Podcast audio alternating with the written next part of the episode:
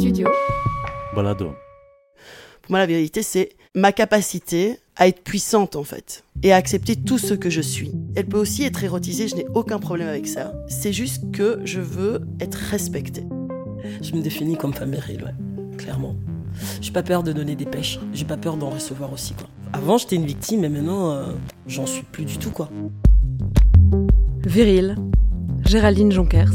Studio Balado.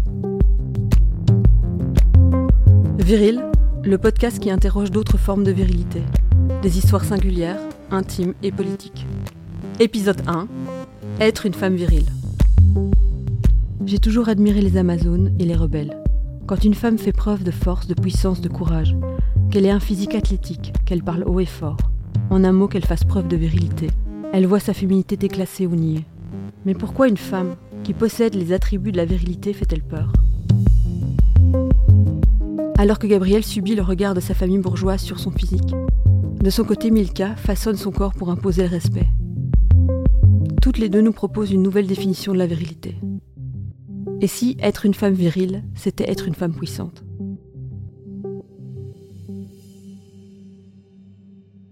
Je m'appelle Gabrielle, j'ai 42 ans. Je suis professeur de sociologie et d'anthropologie euh, ici euh, à Bruxelles.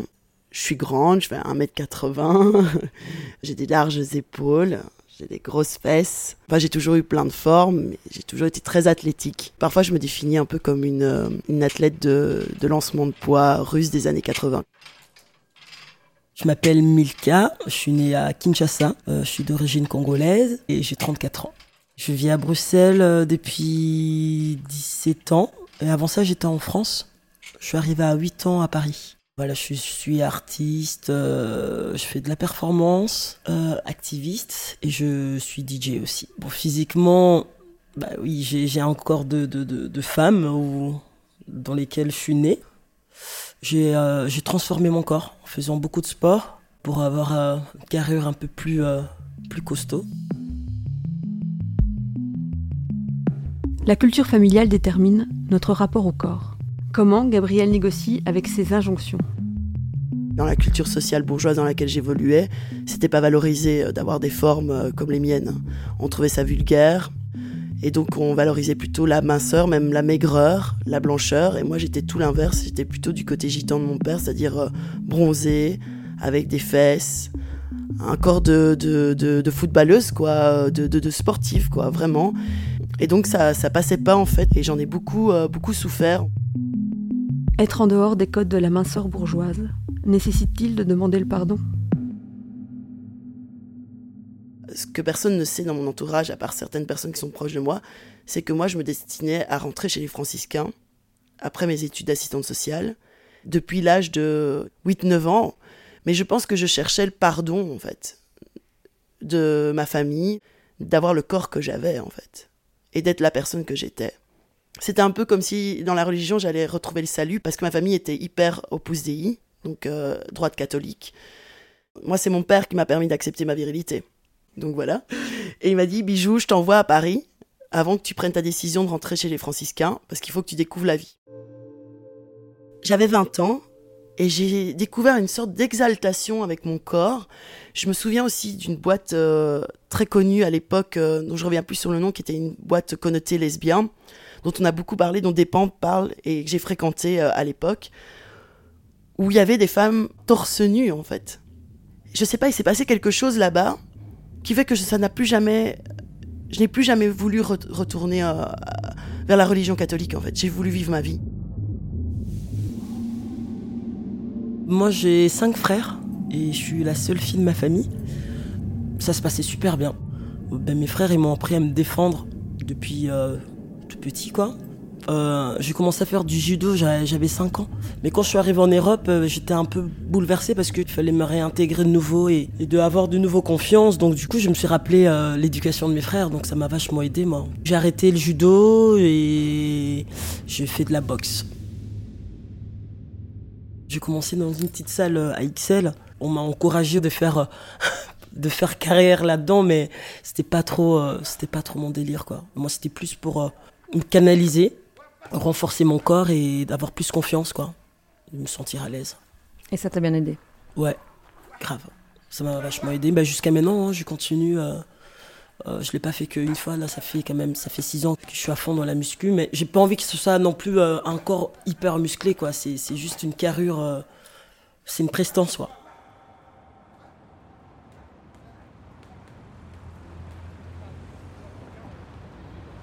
Là, par exemple, on fait l'interview, je suis torse nu. Mais j'adore être torse nu, en fait. Quand je suis torse nu dans la rue, je ne cherche pas à ce qu'on ne m'érotise pas forcément. Le problème, c'est qu'avec les femmes, quand il y a érotisation, il y a manque de respect. La plupart du temps. Moi, j'estime qu'on a droit d'érotiser un corps. C'est juste qu'il faut le respecter. Respecter la personne, ce que veut la personne. Et ma virilité, elle, peut aussi être érotisée, je n'ai aucun problème avec ça. C'est juste que je veux être respectée. Et que la plupart du temps, surtout à l'adolescence, ça m'est arrivé, des, hommes euh, cisgenres qui aimaient se confronter violemment avec moi. C'est-à-dire qu'ils me mettaient la main aux fesses de manière euh, euh, hyper hard, et puis après qu'ils voulaient, comme s'ils voulaient se battre avec moi. J'ai vécu ça, mais toute ma vie, quoi. Alors que toute ma vie, et puis j'avais les autres qui disaient, mais Gabriel, tu fais 1m80, t'es large, tu fais du sport, t'as l'air d'avoir peur de rien, t'as pas besoin d'être protégé. Mais en fait, si, on a tous besoin d'être protégés. Et la protection, elle passe par le respect du corps de l'autre et de sa parole. La protection passe par le respect du corps de l'autre. Pour Milka, le corps est un allié.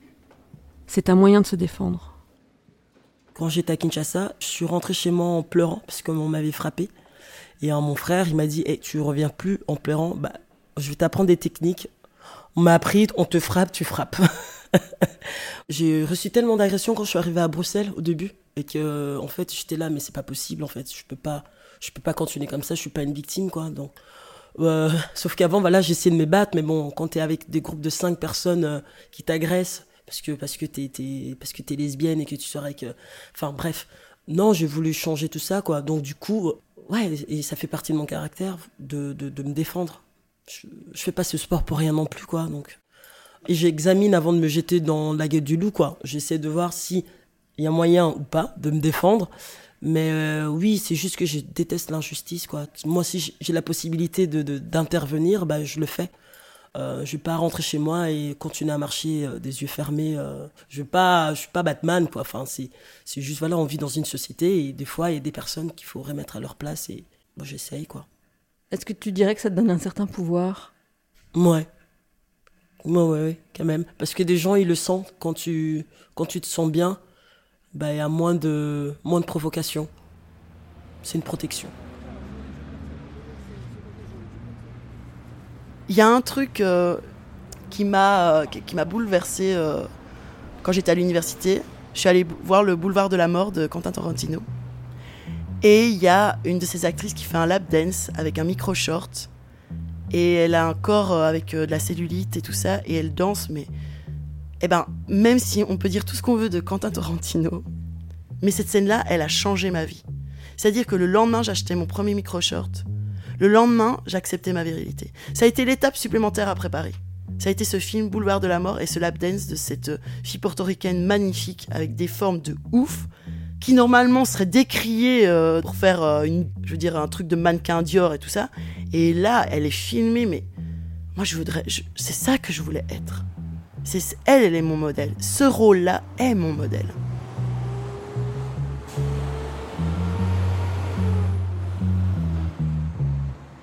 Suis queer et je suis, euh, moi je me considère comme euh, gay, donc je vais dire plus gay quoi.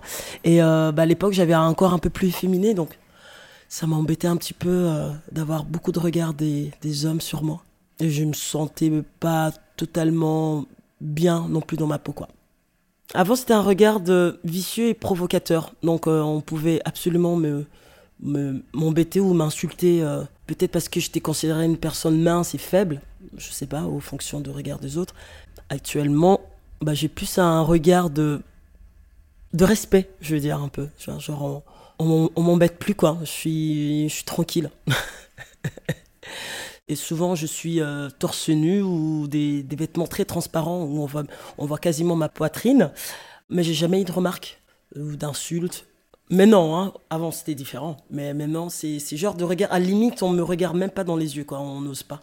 Je m'impose, quoi. Et même ma manière de comment on me dit bonjour maintenant, c'est vachement, euh, c'est vachement différent. Il y a un respect comme ça. Est-ce qu'ils ont peur de toi? Non, mais ils disent juste que voilà, elle a l'air sûre d'elle, on va pas, on va pas le faire chier, quoi. C'est tout.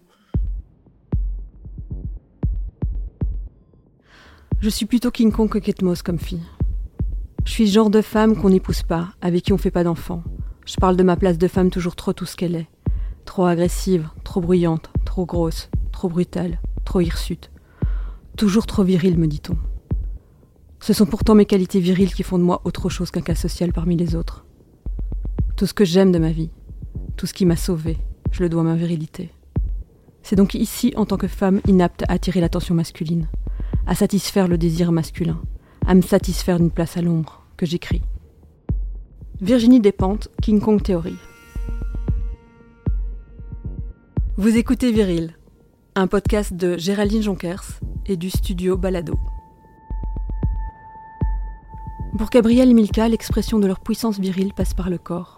Ce corps féminin qui aujourd'hui est encore trop souvent contrôlé et entravé. Milka a choisi de le façonner grâce à la boxe avoir un corps puissant, viril, qui lui permet de rendre les coups, mais aussi d'exprimer sa créativité. Gabrielle, quant à elle, le libère en allant danser en club, espace de liberté où elle se réapproprie son corps et se laisse aller à sa puissance. Ma virilité, elle s'est toujours affirmée, depuis toujours petite, grâce à la musique. Quand je danse, je ne me pose aucune question sur mon corps. Et je suis totalement moi-même. D'ailleurs, je danse toujours comme une ouvrière. J'ai l'impression que j'imite les ouvriers dans le bâtiment. Et j'adore ça. Je ressens le son et ça c'est depuis toujours quoi. Pour moi la vérité c'est un concept en fait. C'est pas quelque chose d'inhérent à la masculinité. C'est juste que le masculin s'est approprié la virilité. Ça me dérange pas d'être euh, désigné euh, comme viril ou d'avoir une apparence dite virile parce que j'aime être torse nu, j'aime j'aime cette force, j'aime cette puissance que me donne la virilité ou cette sensation de virilité parce que pour moi la virilité c'est ma capacité à être puissante en fait et à accepter tout ce que je suis. C'est ça la virilité pour moi. C'est-à-dire d'être entièrement en accord avec mon corps, entièrement en accord avec mes idées. C'est-à-dire ce que font la plupart des hommes en fait. Et plus je vieillis, plus j'explore ça en fait. Par exemple, avant je me mettais pas torse nu dans les fêtes. Euh, j'avais une amie qui le faisait et, et je me disais oui mais moi avec ma poitrine un peu opulente quand même j'oserais pas le faire parce que et en fait je me rendais compte que c'était pas de se mettre torse nu qui était un problème. C'est les gens autour qui sont un problème. Parce que quand je me mets torse nu, mais je me sens mais d'une force incroyable.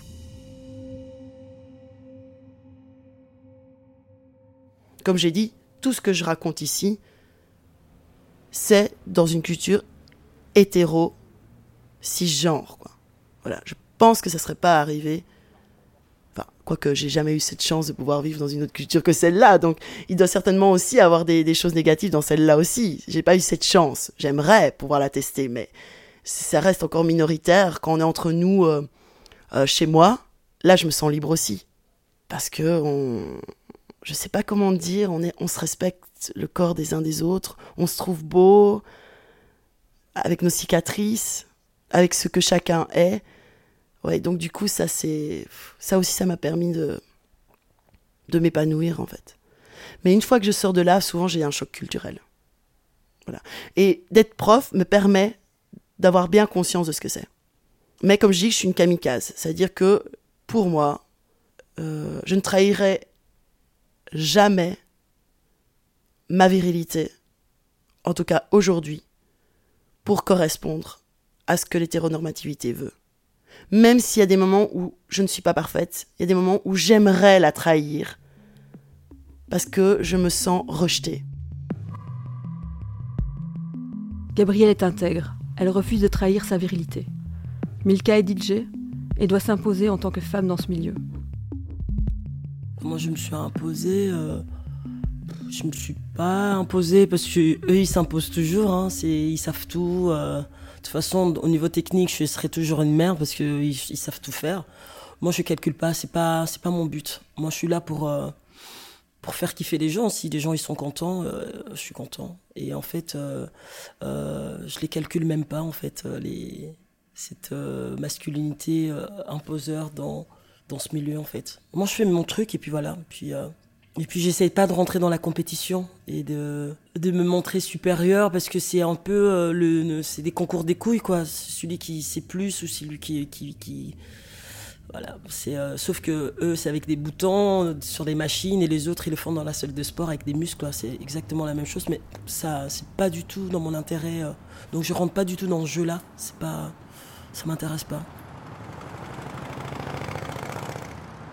Moi j'ai plusieurs fois voulu mourir à cause de score, à cause de, ce qui se passe dans ma tête, de ce côté borderline que j'ai, schizophrénique, enfin tout ce qu'on veut, enfin bref, d'un entre-deux mondes permanent entre euh, je m'aime, je m'aime pas, je m'aime, je m'aime pas, j'accepte qui je suis, je ne le suis pas. Je pense que où je me pose beaucoup de questions, c'est quand je tombe sous le charme de quelqu'un qui me rejette pour ça. Voilà. Et j'arrive toujours pas à me dire que s'il me rejette pour ça, c'est que la personne ne vaut pas le coup. Je n'y arrive pas. Je leur donne toujours du crédit. Parce que sur le marché de l'amour, surtout dans hétéro, la virilité, elle n'a pas bonne. Euh, bah, elle pas bonne euh, presse. Souvent, on veut juste baiser avec toi parce que tu, tu, constitues un fantasme, mais on veut pas que tu sois la fille avec qui euh, on va se promener, quoi.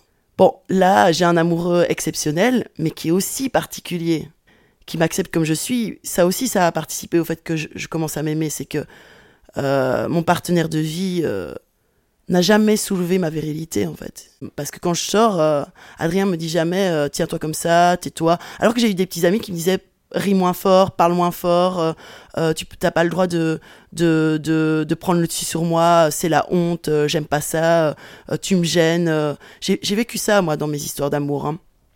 Mais ici avec Adrien, il n'y a jamais ça. Avec Adrien, c'est plutôt des, des discussions philosophiques, où, mais c'est jamais basé sur sur il euh, n'y a jamais une prise de pouvoir voilà ni de domination ni qui domine qui il, est, jamais rentré dans des discours comme ça donc ça a participé aussi à ce que je puisse m'aimer comme je suis comment tu définirais toi la virilité? Oh là là pour moi la virilité bah, c'est quelqu'un de courageux déjà je vais être vulgaire, hein. comme on dit, euh, prends tes couilles en main. Bah, on a tous des couilles. Hein. Moi aussi, j'ai des couilles. Ils sont minuscules, ils sont en moins, ils sont dedans. Bah, c'est de assumer euh, et agir en fonction de, problèmes qu'il y a. Euh. c'est pour moi, c'est c'est pas être lâche. Et surtout le respect aussi, quoi. Le respect. Pas écraser les gens par rapport à leur ethnique, physique ou faiblesse, peu importe. Toi, tu te définis comme femme virile? Ouais. Je me définis comme femme virile, ouais. Clairement. J'ai pas peur de donner des pêches. J'ai pas peur d'en recevoir aussi, quoi. Moi, moi ça m'a sauvé plein de fois euh, d'être comme ça. Hein. Clairement. Clairement, moi, ça m'a sauvé plein de fois. Avant, j'étais une victime, mais maintenant, euh, j'en suis plus du tout, quoi. Oui, ça m'a sauvé la vie tu peux être très efféminé aussi, mais si t'es grande, t'es, tu vois, ta posture, tes épaules et tout, bah, ça impressionne aussi des gens, quoi. En tout cas, ça impressionne de, des prédateurs. Quand j'ose porter des mini-shorts, quand j'ose être érotique aussi, parce qu'il y a ça aussi, c'est que du coup, soit on m'érotise, soit on me rejette. Je parle pas euh, des, des personnes euh, qui se définissent dans la féminité, d'accord? Même si j'aime pas dire ça, mais bon, bref. Mais ceux qui se définissent dans la masculinité, ils m'érotisent ou ils me rejettent.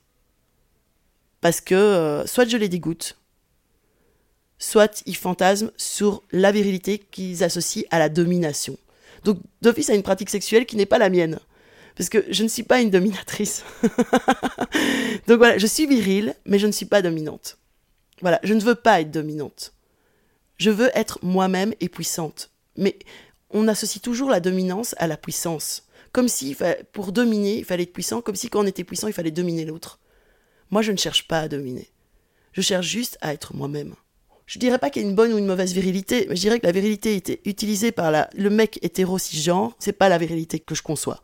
Et la virilité qui me renvoie eux, je crois pas qu'elle elle, elle, leur fait peur en fait surtout. Ils se sentent en concurrence.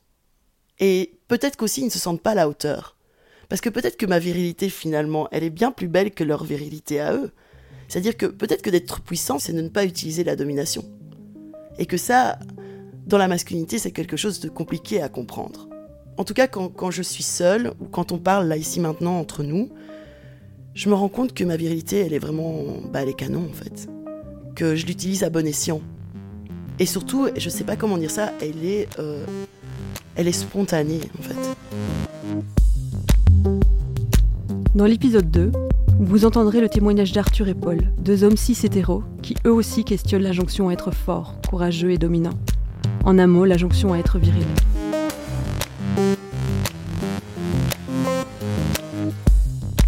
Viril est un podcast de Géraldine Jonkers, produit par le studio Balado. Réalisation et production, Michel-Ange Vinti. Musique originale et mixage, David Federman. Illustration, Patrick Rousse.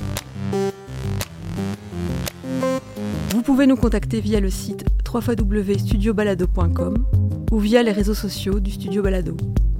Abonnez-vous à mon podcast sur votre plateforme d'écoute préférée. Merci pour votre écoute.